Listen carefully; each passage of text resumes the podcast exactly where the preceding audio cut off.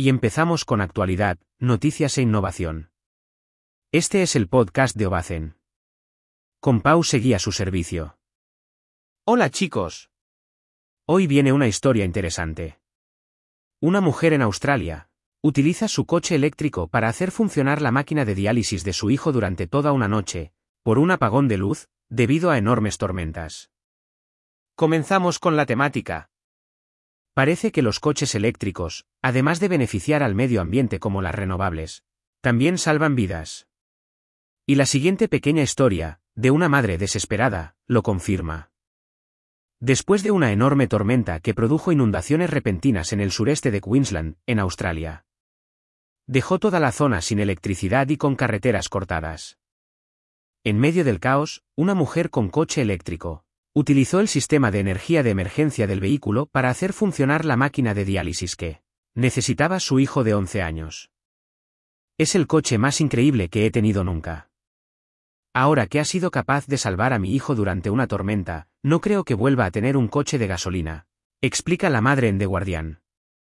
El niño, que está a punto de entrar en la lista de trasplantes, se habría enfrentado a consecuencias sanitarias potencialmente mortales si no hubiera podido recibir el tratamiento. Tenían que viajar obligatoriamente a la población de Brisbane, sin saber si podrían llegar, si no hubieran podido encontrar una alternativa.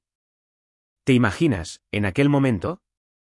La desesperación de los padres. No sabemos si es ingenio o supervivencia, pero desde luego, siempre estarán agradecidos por tener un coche eléctrico. En este caso, el vehículo eléctrico es un Atou 3, que es una popular alternativa al Tesla, fabricada por el competidor chino BYD. Parece que la marca también vende este coche en España. Otro conductor de la zona, un profesor de 52 años, usó su coche eléctrico para ayudar a los necesitados después de publicar en un grupo de Facebook. Ofrecía la energía de su vehículo para casos urgentes. Si alguien necesita electricidad brevemente. Para abrir puertas, bombear agua, etc. Siempre que sea en un enchufe de tres clavijas y dieza, puedo ayudar, comentó el profesor. Pero, ¿es posible utilizar el coche como una enorme batería de cuatro ruedas? Pues sí, y es una de las novedades que aparecen en los nuevos modelos de vehículos eléctricos, es la carga bidireccional. La carga bidireccional es una tecnología que permite en un coche eléctrico que la batería se recargue de manera convencional, pero también que se use como fuente de energía para alimentar otros dispositivos, desde portátiles, electrodomésticos, a otros vehículos o incluso casas.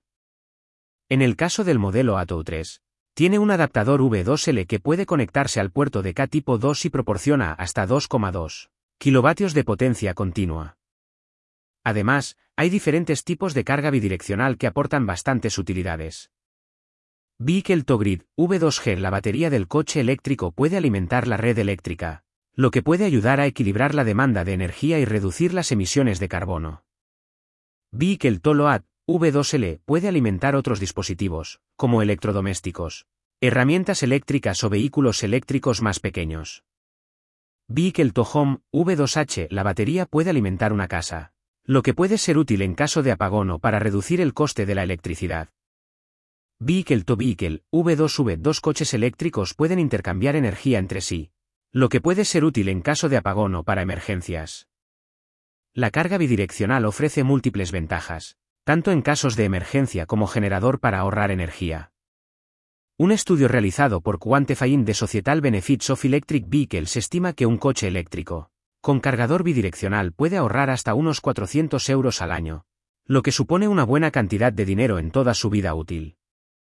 Además, por ejemplo, en Suecia y Dinamarca, ya se están instalando cargadores bidireccionales en los espacios públicos, para que los usuarios viertan los excesos de energía un futuro prometedor. Muchas gracias por invertir tu tiempo escuchando nuestro podcast. No olvides suscribirte y escuchar nuestro próximo episodio, tenemos muchas cosas que contarte. Nos vemos en Ovacen.